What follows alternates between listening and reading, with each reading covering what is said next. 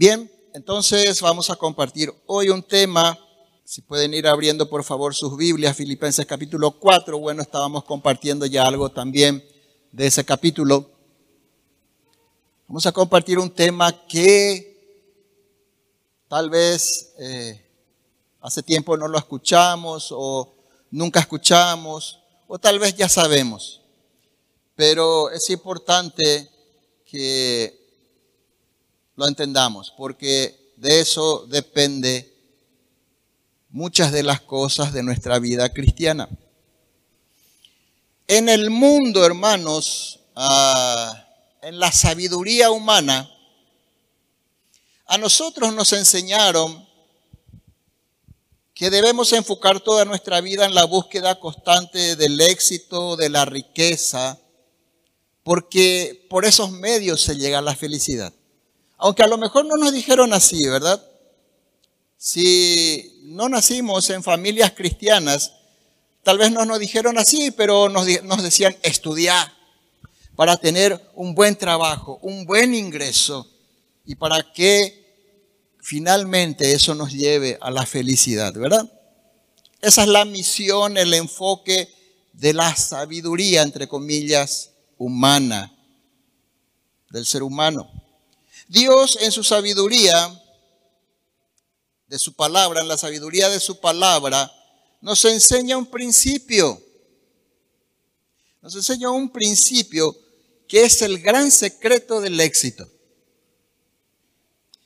de la riqueza y de la felicidad que no se puede perder. ¿Por qué digo de la felicidad que no se puede perder? Porque la sabiduría humana nos enseña a buscar la felicidad en el éxito, eh, en los bienes materiales, en la riqueza, y esa felicidad sí se puede perder. Es más, muchas personas en la búsqueda del éxito y de la riqueza han perdido su felicidad. Buscando finalmente la felicidad en el éxito y en la riqueza, perdieron su felicidad. Pero Dios nos enseña el principio del gran secreto del éxito, la riqueza y la felicidad que no se puede perder. Y ese es el tema de hoy, que lleva por título exactamente la felicidad que no se puede perder. Filipenses 4:11 dice Pablo, ya vimos el contexto recién. En el contexto Pablo le escribía a la iglesia de Filipos, le daba gracias por las ofrendas que les, le hacía llegar para el sustento de la obra y para su sustento propio también. Y Pablo le escribe en el versículo 11, le dice, le da gracias y le dice, no lo digo porque tenga escasez y yo quiero que atiendan a partir de aquí. Dice, pues he aprendido a estar contento en cualquier situación. Sé vivir con limitaciones y también sé tener abundancia. En todo y por todo estoy enseñado, dice Pablo, tanto para estar satisfecho como para tener hambre. Lo mismo para tener abundancia que para sufrir necesidad.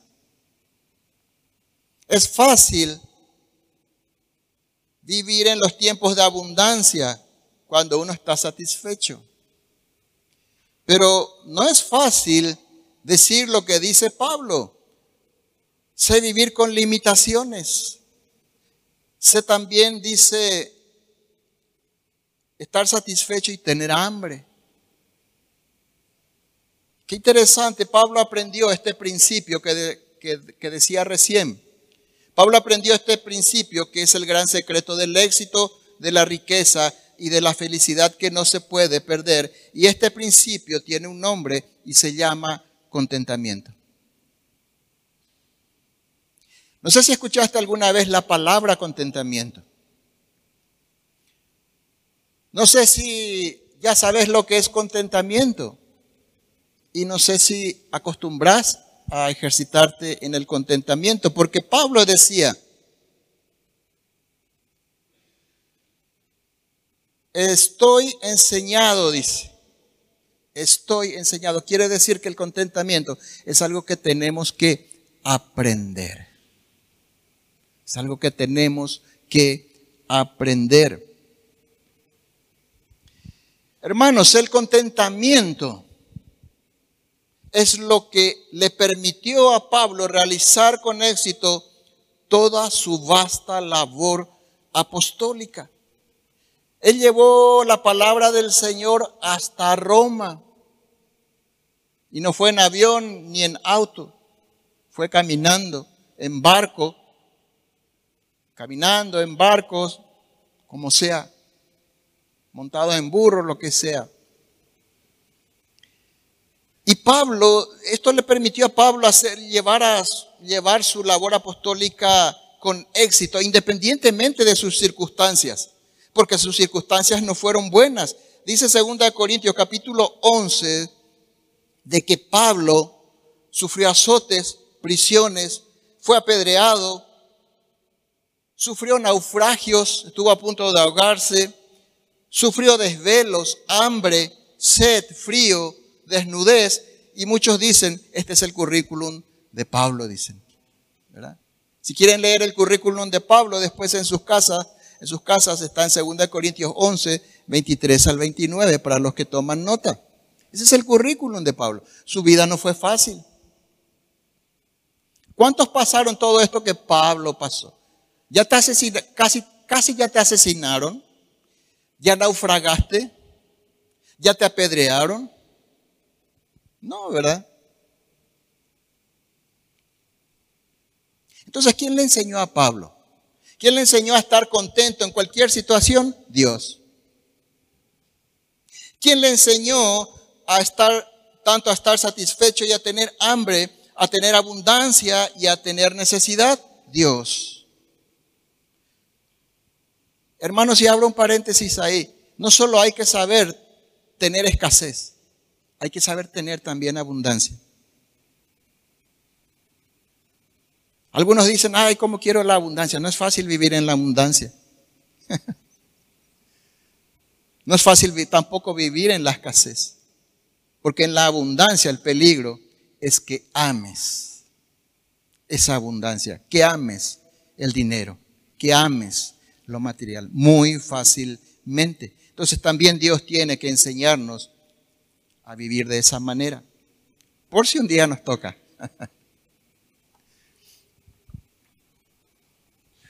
Entonces, ¿cómo Dios le enseñó a Pablo con la práctica? ¿Cuándo? Cuando naufragó, cuando estuvo desnudo, cuando tuvo hambre, cuando tuvo sed, cuando tuvo frío, cuando casi le matan. Ahí Dios le enseñó el contentamiento. En la práctica. Es por eso que vos y yo tal vez hemos pasado las circunstancias que nos tocó vivir o que nos toca vivir, para que aprendamos contentamiento, porque eso es importante para nuestra vida cristiana. Pero vamos a ir profundizando y quiero definir un poco lo que es contentamiento. No lo que dice el diccionario, porque el, diccionario dice contentamiento es estar contentos, es estar alegres. Pero la Biblia va mucho más allá, mucho más profundo de ese significado. Y tenemos una definición de lo que es contentamiento. Podemos definir el contentamiento como la satisfacción interior. Atiendan bien, satisfacción interior o felicidad que podemos experimentar independientemente de nuestras circunstancias. Esa felicidad, esa satisfacción interior no depende de las circunstancias externas. Eso es contentamiento.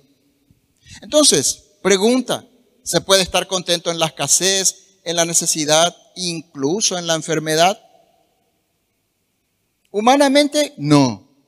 Pero la Biblia dice que sí y que, y que tenemos que ejercitarnos eh, en esa virtud. Es una virtud cristiana. Entonces, naturalmente, las personas cuando son felices, cuando todo está bien. Naturalmente las personas son felices o no dependiendo de sus circunstancias. ¿Están felices? Si están bien, estamos felices. Si estamos mal, no estamos felices, no estamos contentos. ¿Verdad? ¿Por qué? Porque la felicidad muchas veces naturalmente depende de nuestras circunstancias, pero no debe ser así, dice la palabra de Dios. El que aprende el contentamiento está siempre contento porque su felicidad no depende de sus circunstancias, sino que entiende que Dios está en control de todo lo que pasa en su vida y de todo lo que pasa en toda la creación.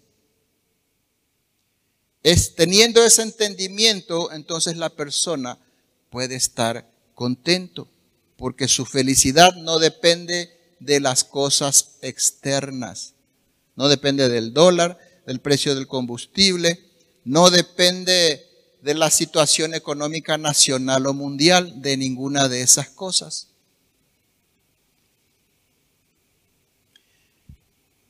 Depende entonces, o mejor dicho, entiende que Dios está bajo el control de las cosas que suceden en su vida y en toda la creación. Por eso esa persona puede aceptar con paz y serenidad la voluntad de Dios. Entiende que lo que pasa es la voluntad de Dios.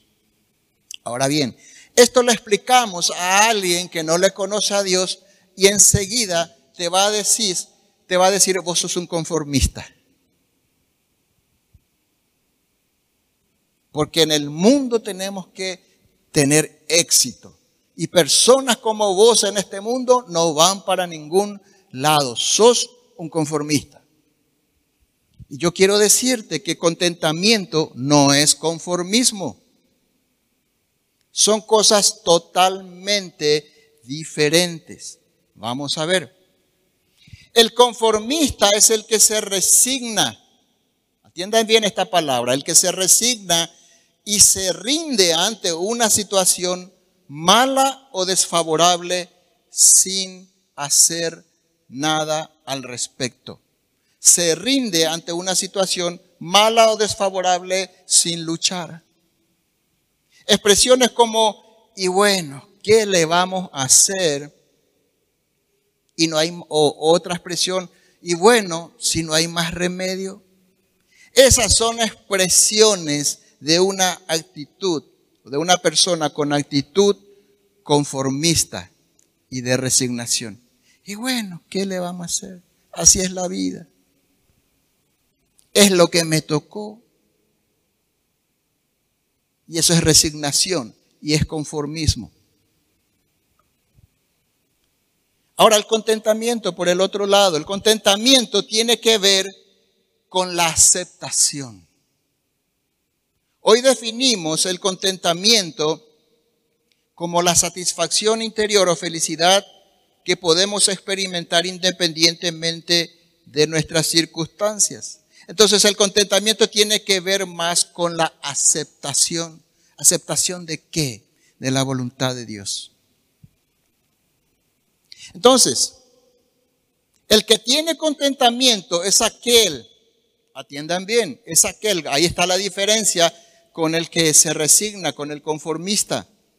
El contentamiento entonces tiene, es aquel, o el que tiene contentamiento es aquel que después de haber luchado, después de haber hecho todo lo posible o todo lo que está a su alcance por llegar a su objetivo o resolver su problema, no consigue, entonces se entiende que es una situación que Dios está permitiendo en su vida.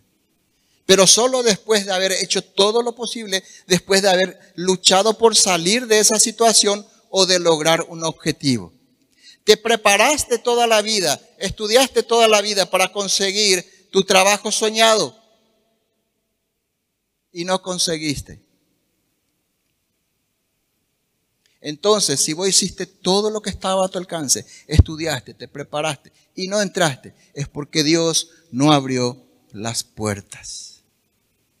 Y las puertas que Dios no abre, nadie las puede abrir. Las puertas que Dios cierra, nadie las puede abrir.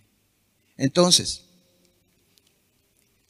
ahí es donde tenemos que entender que Dios no nos está dando por algún motivo. Leí una historia en estos días que viene un poco al caso. No sé si es una historia real o no, pero como ejemplo eh, creo que ah, creo que es válido. Cuenta la historia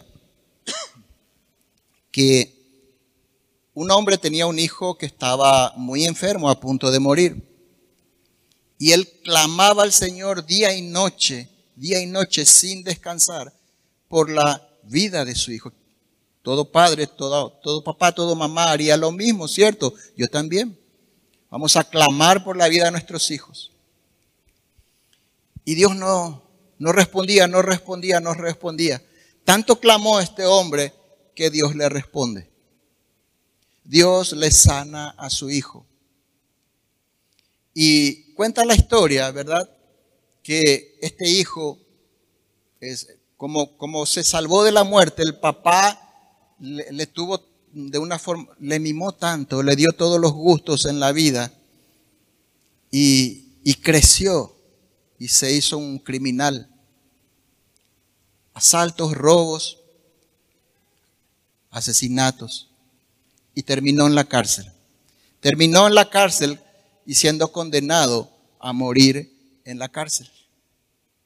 Entonces Dios le dijo, Dios le hizo entender a este hombre que en aquel tiempo era de eso que él quería salvarle a su hijo. Porque si este niño moría en aquel tiempo, su alma se iba al cielo. Pero si este joven en ese tiempo moría, o tal vez murió, no, no cuenta la historia, lo importante es que por algo Dios no le estaba respondiendo. No sé si se entiende un poco el sentido de lo que quiero decir. Claro que vamos a clamar por la vida de nuestros hijos, pero como decía Jesús, Jesús pidió que si podía pasar de él esa copa, que pase, pero decía Jesús, que no se haga como yo quiero, sino que se haga tu voluntad. Esa tiene que ser la actitud del que tiene contentamiento. Yo pido, yo lo expreso al Señor mis necesidades, porque el contentamiento no tiene que ver solo con el dinero, tiene que ver con todas las circunstancias de nuestra vida. Entonces, siguiendo un poco, Contentamiento tiene que ver con la aceptación. El que tiene contentamiento es aquel que después de haber luchado y hecho todo lo posible, todo lo que está a su alcance, sin lograr su objetivo, entiende, comprende que aquella situación Dios permite en su vida. Entiende que todas las cosas ayudan a bien a los que aman a Dios, como dice Romanos capítulo 8.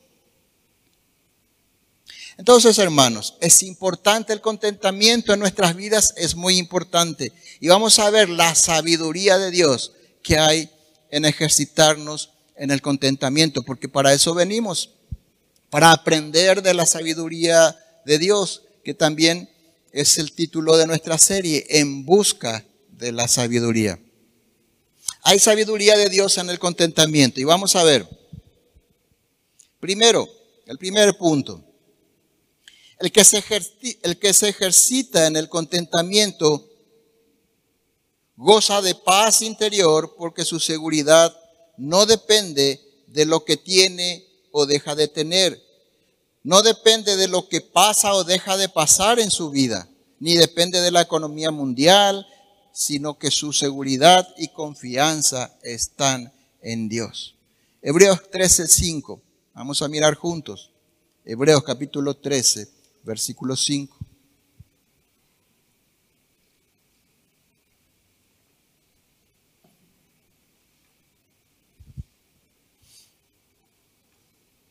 Dice lo siguiente, manténganse, en mi versión, en mi versión dice, manténganse libres del amor al dinero.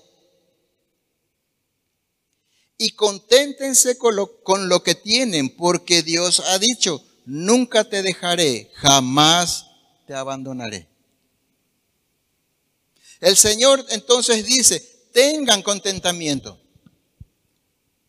No amen el dinero Y no solo el dinero. Cuando habla del dinero, no habla solo del dinero, habla de las cosas materiales, de las cosas terrenales. Y no amen el dinero, dice, ni las cosas materiales. ¿Por qué? Porque el dinero y las cosas materiales, dan una falsa seguridad. Dan una falsa seguridad porque se pueden perder. Todo lo que tenemos en este mundo se puede perder así.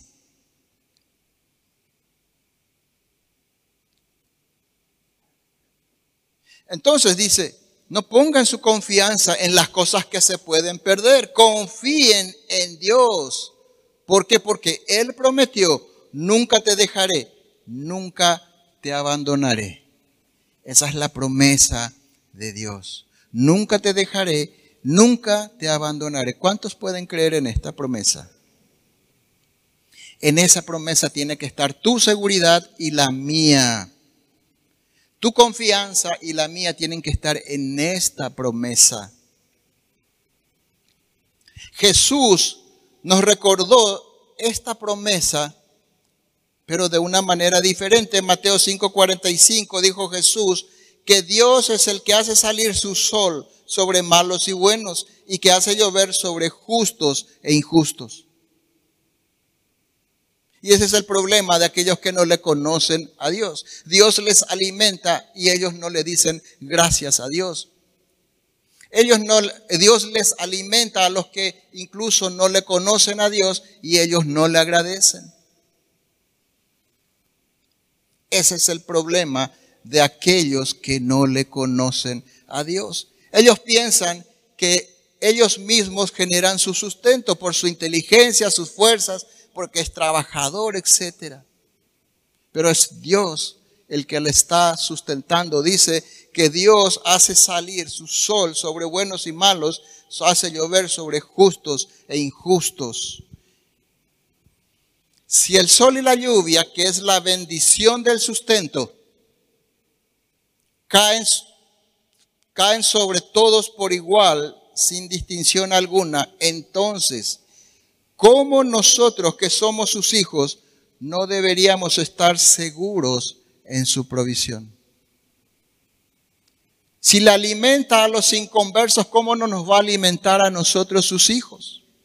Eso no quiere decir que vamos a quedar sentados en casa esperando que llegue el maná. El maná terminó hace años, hermanos. Es más, dice la palabra de Dios, que el que no trabaja o no trae sustento para su casa es peor que aquel inconverso, aquel que no le conoce a Dios.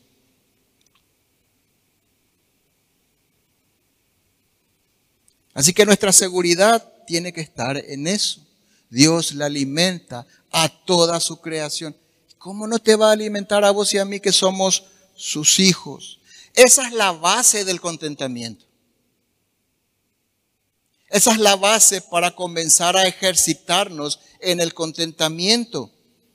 Nunca olvidar de dónde realmente viene nuestro sustento. Nunca tenemos que olvidar, por eso que es,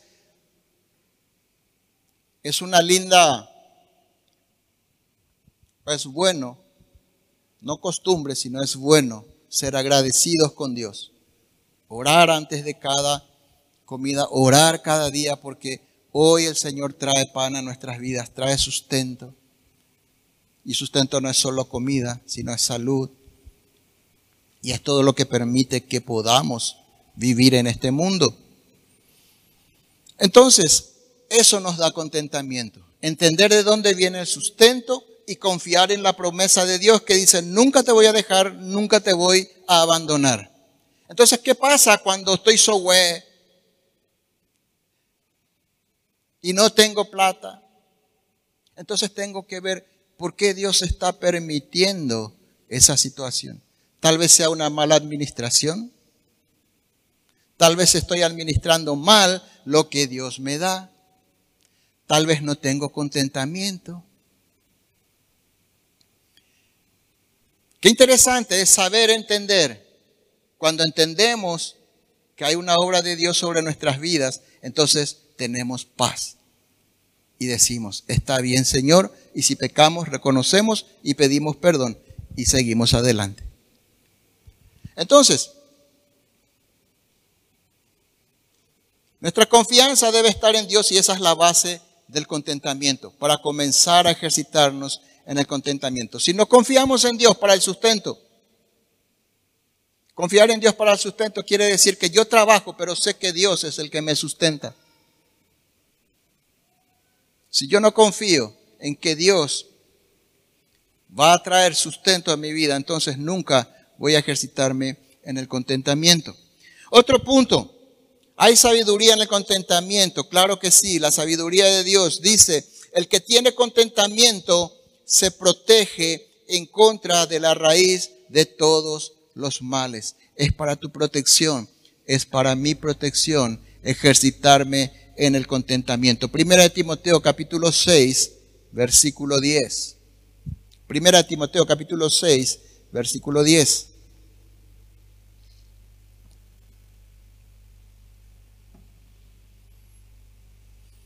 El que tiene contentamiento está protegido en contra de la raíz de todos los males. Dice 1 Timoteo 6:10, porque raíz de todos los males es el amor al dinero.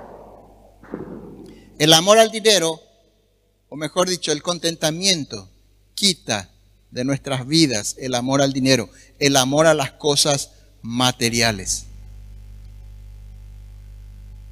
Porque a raíz de todos los males es el amor al dinero, el cual, dice, codiciando algunos, se extraviaron de la fe y fueron traspasados de muchos dolores. Hermanos, el amor al dinero lleva a la envidia. El amor al dinero lleva a las peleas laborales, comerciales. El amor al dinero lleva a las peleas familiares. Están ahí la familia eh, velándole al, al papá que se murió, todos tan tristes, y mañana se están quitando los ojos por la herencia. A punto de dejarle en la calle a la viuda, a la mamá, por amor al dinero. Y hay otras familias que llegan más lejos aún. Demandas. Tal vez hasta llegan al homicidio entre familias. También el amor al dinero ah, lleva al robo, a la falta de honradez, amo el dinero, veo un dinerito ahí que justo se le cayó al compañero de a mi compañero de trabajo. Gloria a Dios. Gracias Señor. Entonces, el amor al dinero nos lleva al famoso bicicleteo, etcétera, etcétera, a fraudes. El amor al dinero nos hace olvidar de Dios, dice, porque dice que algunos codiciando el dinero, se extraviaron de la fe. ¿Y qué pasó después? Fueron traspasados de muchos dolores. El amor al dinero también nos lleva al egoísmo, al asesinato y a muchos otros males. Así que cuando nos ejercitamos en el contentamiento, estás protegido en contra de todas estas cosas. Dios quiere proteger nuestro corazón de todas estas cosas. Por eso es que dice la palabra de Dios que no podemos eh, amar a dos señores. No podemos servir a dos señores porque le vamos a amar a uno y odiar al otro. No podemos servir a Dios y a las riquezas. Y a la única cosa que el mismo Dios le pone como un Dios con minúsculas, por supuesto, es al dinero. Y cuando hablamos de dinero hablamos de todo lo material. El contentamiento también es la mejor protección contra la ambición. Porque el que está contento con lo que tiene ya no ambiciona más cosas. No es malo querer progresar, eh, querer estar mejor, tener un mejor trabajo. No es malo eso. No es que vamos a, a, vivir, eh, digamos, hacer apología de, la pobreza. No.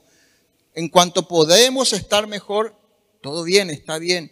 Pero que no amemos el dinero, pero que no amemos lo material.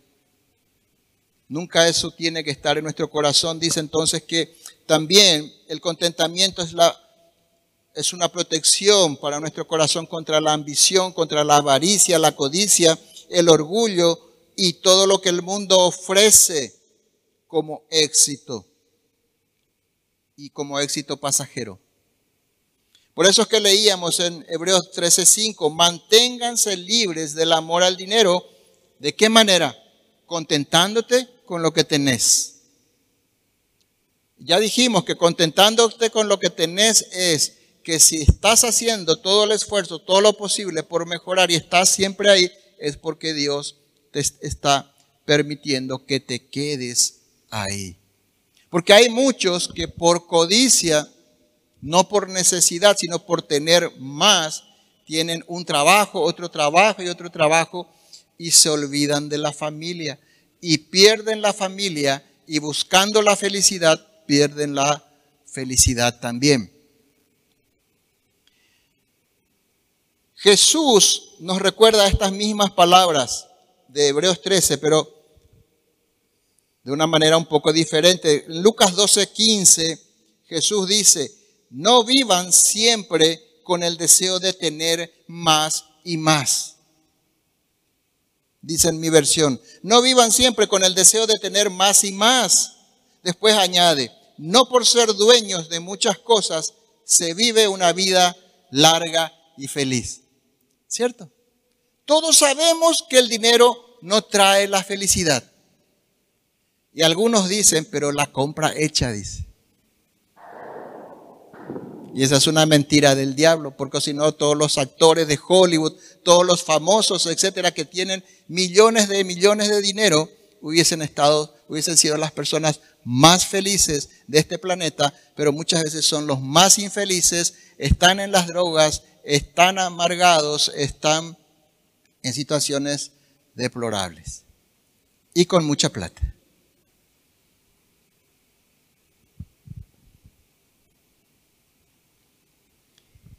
Entonces, no por tener muchas cosas se vive una vida larga y feliz. Y así también lo entendió el apóstol Pablo. Él dijo que sabía vivir en escasez y en abundancia. Lo leímos al principio. Le daba igual a Pablo la situación en la que se encontraba. Su contentamiento no estaba basado en la cantidad de bienes o comodidades que pudiera tener. Cuando yo tenga mi casa, voy a ser feliz. Cuando yo pueda comprar tal auto, voy a ser feliz. ¿Verdad? Esa es una persona condenada a la infelicidad. La falta de contentamiento trae amargura al corazón. Y de eso es lo que el Señor quiere guardarnos, quiere proteger nuestro corazón. Entonces, la felicidad o el contentamiento de Pablo no estaba basado en la cantidad de bienes o comodidades que pudiera tener. Si tenés mucho o poco, dale gracias a Dios. Si tenés mucho o poco, dale gracias a Dios. Nuestro contentamiento no está, o mejor dicho, nuestro contentamiento está en Jesús y en la salvación que nos regaló, no en los bienes materiales. Los bienes materiales se pueden perder. Hoy tenés tu auto, sale mañana, se incendia, como hace poco se incendió un auto kilómetro 4. Y se acabó. Se acabó tu auto y se acabó tu felicidad. Pero sin embargo, puedes perder todo lo que perdés en esta tierra, pero nunca vas a perder la salvación que Jesús te regaló en la cruz. Eso no se pierde.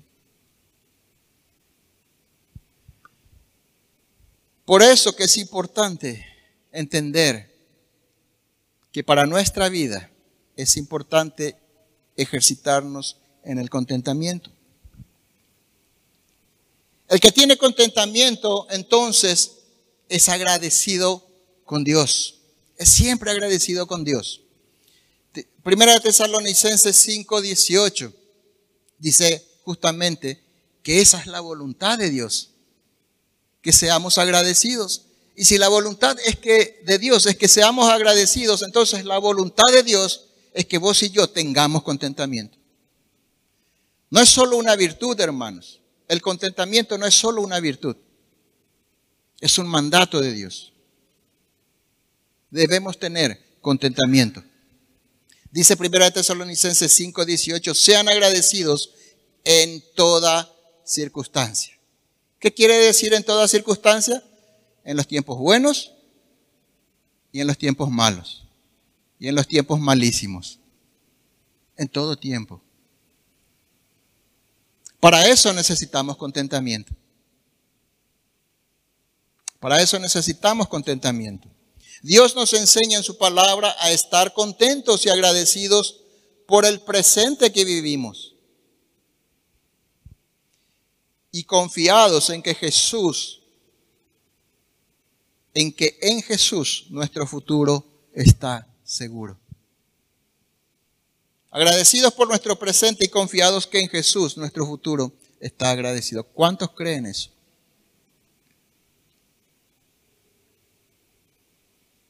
Entonces, el que se ejercita en el contentamiento es una persona sabia. Es una persona que aprendió sabiduría de Dios.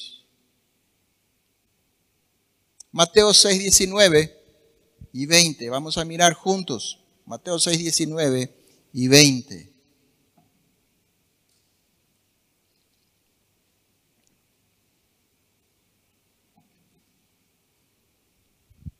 Dice, no almacenes tesoros en la tierra. ¿Dónde están tus tesoros? Normalmente el tesoro es aquello que es aquello que más importancia tiene en tu vida para vos. Para algunos será el dinero, para otros será sus hijos, su esposa, su esposo, para otros será su auto, no sé aquello que más importancia tiene para tu vida. Eso es tu tesoro. Por eso le decimos a nuestros hijos cuando son chicos, mi tesorito. ¿Verdad? Porque es lo más importante para nosotros en la vida. Pero las personas también parten de este mundo, también se pueden perder. No solo lo material se pierde, perdemos seres queridos también. Dios no quiera, ¿verdad? Pero bueno, es la ley de la vida. Cuando entró el pecado, ¿qué entró? Entró la muerte. Mueren los viejos, los jóvenes, los no tan jóvenes, todo tipo de personas. Entonces, dice, no almacenes tesoros aquí en la tierra, no tengas tesoros aquí en la tierra. No te hagas de ningún tesoro aquí en la tierra, dice. Donde las polillas se los comen y el óxido destruye y donde los ladrones entran y roban. Almacena tus tesoros en el cielo, donde las polillas y el óxido no pueden destruir. Y los ladrones no entran a robar. ¿Por qué? Porque ya se convirtieron. en el cielo no hay ladrones. Entonces, el sabio no se hace tesoros aquí en la tierra. Nada tiene que ser más importante que las cosas de Dios. Porque vas a sufrir y voy a sufrir si tengo tesoros. Y cuando mis tesoros se destruyan, yo voy a ser destruido junto con mi tesoro. El sabio no se hace tesoros aquí en la tierra porque se pueden perder, ya sea por el paso del tiempo, se oxidan, se pierde, envejece, se pueden robar, guardas tu plata, estás guardando ahí en el banco, pum, creó, eh, quebró el banco. Como he visto muchas personas quedar prácticamente en la calle, después de tener mucho dinero en el banco, en, aquel tiempo que quebraron los bancos, muchos quedaron así mismo, quebrados, perdieron su tesoro y ellos también terminaron con su tesoro. Nunca más se pudieron levantar algunos, que hasta hoy conozco. El sabio se hace tesoros, no se hace tesoros en la tierra porque se pueden perder, se pueden robar, se pueden eh, también perder como el dinero por causa de la economía nacional, mundial, lo que sea. Las cosas materiales se construyen y se destruyen. Viene un, temblor, qué sé yo, un terremoto, una catástrofe, un incendio, y se acabó tu bien material. Ya sea por accidente, es tu auto, ¿verdad? Y, muchos otros motivos. Lo cierto es que nada perdura para siempre aquí en la tierra. Nada. Ni las cosas, ni las personas. Todo se echa a perder tarde o temprano. Todo se pierde tarde o temprano. Lo cierto es que nada perdura entonces. Por eso el sabio pone su confianza en lo que no se puede perder. ¿Cuáles son las cosas que no se puede perder? La palabra de Dios, la sabiduría de Dios. Nunca nadie nos va a arrebatar la sabiduría de Dios cuando adquirimos esa sabiduría. Pablo vivía con contentamiento a pesar de sus circunstancias, porque su mirada, la mirada de Pablo, no estaba en este mundo, sino en el cielo. Pablo miraba en el cielo. Vivía en esta tierra y miraba en el cielo, donde nada se pierde porque todo es eterno.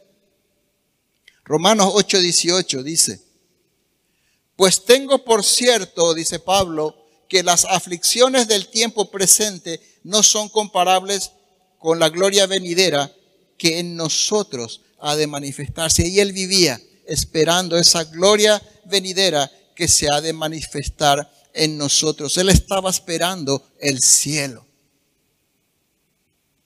No es que se quería morir, que tenía pensamientos suicidas, sino que su meta era el cielo. Su meta era la obra de Dios, porque sabía que esa obra de Dios le llevaba al cielo. Esa era la meta de Pablo. ¿Cuál es tu meta? ¿Cuál es tu meta? ¿Cuál es tu objetivo en la vida? Porque todo el mundo tiene un objetivo en la vida. El que estudia es porque tiene como objetivo, qué sé yo, estudia ingeniería y tiene como objetivo ser un ingeniero de éxito, eh, laboral, etcétera. Está todo bien, es lo correcto. El cristiano también debe vivir con un objetivo. Y nuestro objetivo es llegar al cielo. Nuestro objetivo mientras vivimos aquí es imitar el carácter de Cristo. Nuestro objetivo mientras estamos aquí debe ser predicar el Evangelio. Así que tenemos mucho trabajo para hacer en nuestras vidas y en el reino de Dios. Porque todo lo que hacemos, hacemos para el reino de Dios. Vos y yo nos preparamos para el reino de Dios. Y es lo que Pablo miraba. Él dice, no importa las aflicciones, lo que duran las aflicciones aquí es muy corto el tiempo comparado con la eternidad gloriosa con Cristo. Eso es lo que decía Pablo que son años, X años viviendo aquí, 50, 60, 70, 80, 100, comparado con la eternidad. Pablo era un hombre sabio. Él miraba la eternidad. Él miraba lo que no se podía perder. Entonces, ¿dónde está tu vista? ¿Dónde pones tu vista, tu objetivo? No te hagas tesoros temporales aquí en la tierra. Hace tesoros eternos, dice el Señor. Amén.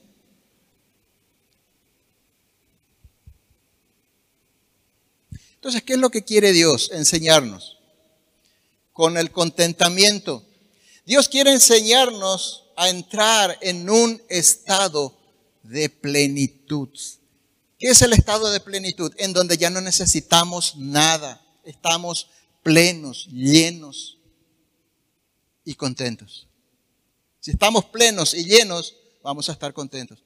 El que, el que está descontento es porque le falta cosas. Es porque no está lleno. Es porque ambiciona.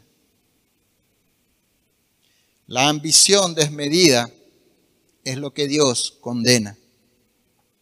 Codicia, avaricia. Pero si nosotros hacemos lo que tenemos que hacer y estamos en tal o cual circunstancia, entonces tenemos entendimiento y decimos, ah, es Dios está permitiendo esto, Dios me quiere enseñar algo. Busco por qué estoy en estas circunstancias. Estoy viviendo de manera desordenada. Estoy administrando mal lo que el Señor me da, etcétera. Entonces, cuando se tiene contentamiento no se necesita buscar la felicidad en nada, porque se vive en un estado de plenitud. ¿Por qué? Por confiar en Dios. Confío en Dios y tengo contentamiento. Y eso me pone en un estado de plenitud, en un estado de felicidad en donde ya no necesito más nada.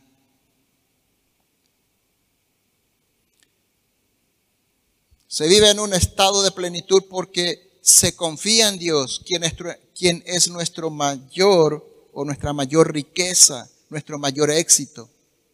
Conocerle a Dios es el mayor éxito que puedes hacer, tener en tu vida. Conocerle cada vez más a Dios es el mayor éxito que podés tener en tu vida. Y estar en el reino de Dios es la mayor riqueza que cualquier ser humano pueda tener. Por eso vas a tener un estado de plenitud, completos en Cristo, dice Colosenses 2.10. De modo que ustedes también, dice Colosenses 2.10, también están completos mediante la unión con Cristo. En la unión con Cristo es que estamos completos. En la unión con Cristo es que viene la plenitud, es que viene el contentamiento. El contentamiento tiene su raíz en Cristo, en Jesús.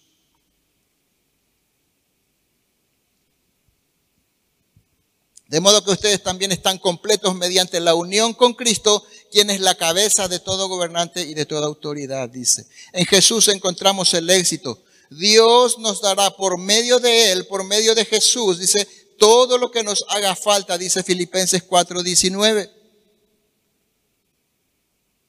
Y por ende tendremos la felicidad que no se puede perder.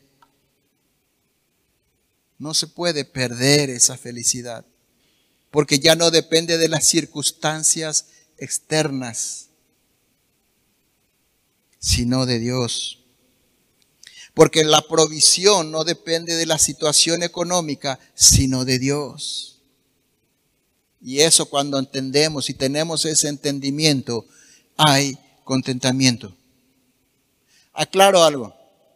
No estoy diciendo y no estoy predicando un evangelio de la prosperidad, Dios te, va, Dios te va a hacer rico. No es eso lo que dice. ¿Qué dice?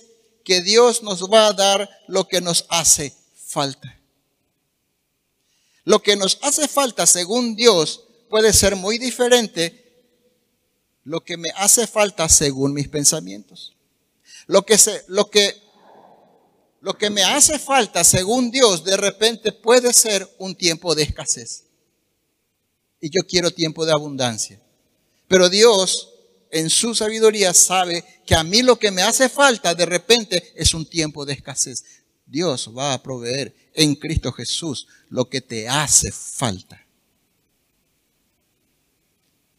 Lo que me hace falta a mí. Entonces vamos a tener la felicidad que no se puede perder porque la provisión no depende de la economía, no depende de nada material, sino de Dios. En el contexto de Filipenses capítulo 4 eh, y el versículo 19, está hablando sobre la generosidad que es recompensada por Dios. Y a propósito, el que se ejercita en el contentamiento es generoso. El que tiene contentamiento es generoso. Porque la avaricia es lo contrario al contentamiento. El que está contento es porque está plenamente lleno, satisfecho con lo que tiene. Entonces generoso. El que no es generoso es porque cree que le falta más, entonces no da. No es generoso. Entonces el que se ejercita en el contentamiento es generoso porque en Cristo se siente completo, porque ya no le falta nada. Es importante también aclarar que el contentamiento no se restringe solo al área económica, sino para todas las circunstancias de nuestra vida. Ya, vimos eso eh, durante el mensaje. Contentamiento en todas las circunstancias de nuestra vida. Tenés un proyecto, trabajaste mucho, no dormiste, te esforzaste, hiciste todo lo que pudiste y fracasa tu proyecto. Entonces, si tengo contentamiento, entiendo, Dios no permitió que esto salga. Porque yo ya hice todo lo que tenía que hacer y no salió, no se dio. Dios no abrió las puertas. Entonces, la felicidad que produce el contentamiento no es para un futuro, no es para cuando construya toda mi casa, para cuando eh, tenga tal cosa, cuando me reciba, no, no, no. La felicidad que produce el contentamiento no es para un futuro lejano, es para ahora. Se vive con una, como una realidad en el presente, independientemente de las circunstancias. Cuando tu felicidad y la mía dependa de las circunstancias de otra persona, estás condenado a la infelicidad. Estás condenada a la infelicidad. Tu felicidad no debe depender de tu esposo, ni la felicidad del esposo debe depender de la felicidad de la esposa. ¿Qué pasa cuando uno amanece pireba? Entonces se fue tu felicidad. Nuestra felicidad debe depender de Dios. En conclusión, hermanos, necesitamos ejercitarnos en el contentamiento. Necesitamos ejercitarnos en el contentamiento. Y el mejor tiempo para ejercitarnos en el contentamiento, ¿cuándo es? ¿Cuando todo va bien? No, en los tiempos difíciles. En los tiempos de escasez, en los tiempos de problemas, en los tiempos de crisis. Es ahí donde debemos acordarnos de esta palabra mágica, entre comillas, de este principio de sabiduría que el Señor nos da, que se llama contentamiento. La falta de contentamiento, ya lo dije, puede llevar al enojo, a la frustración e incluso a la amargura. Muchos son amargados porque viven descontentos.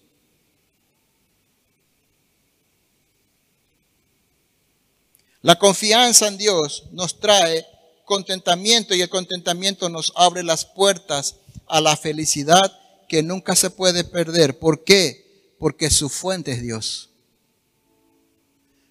Su fuente es Dios. Vivir en contentamiento nos hará vivir una vida plena.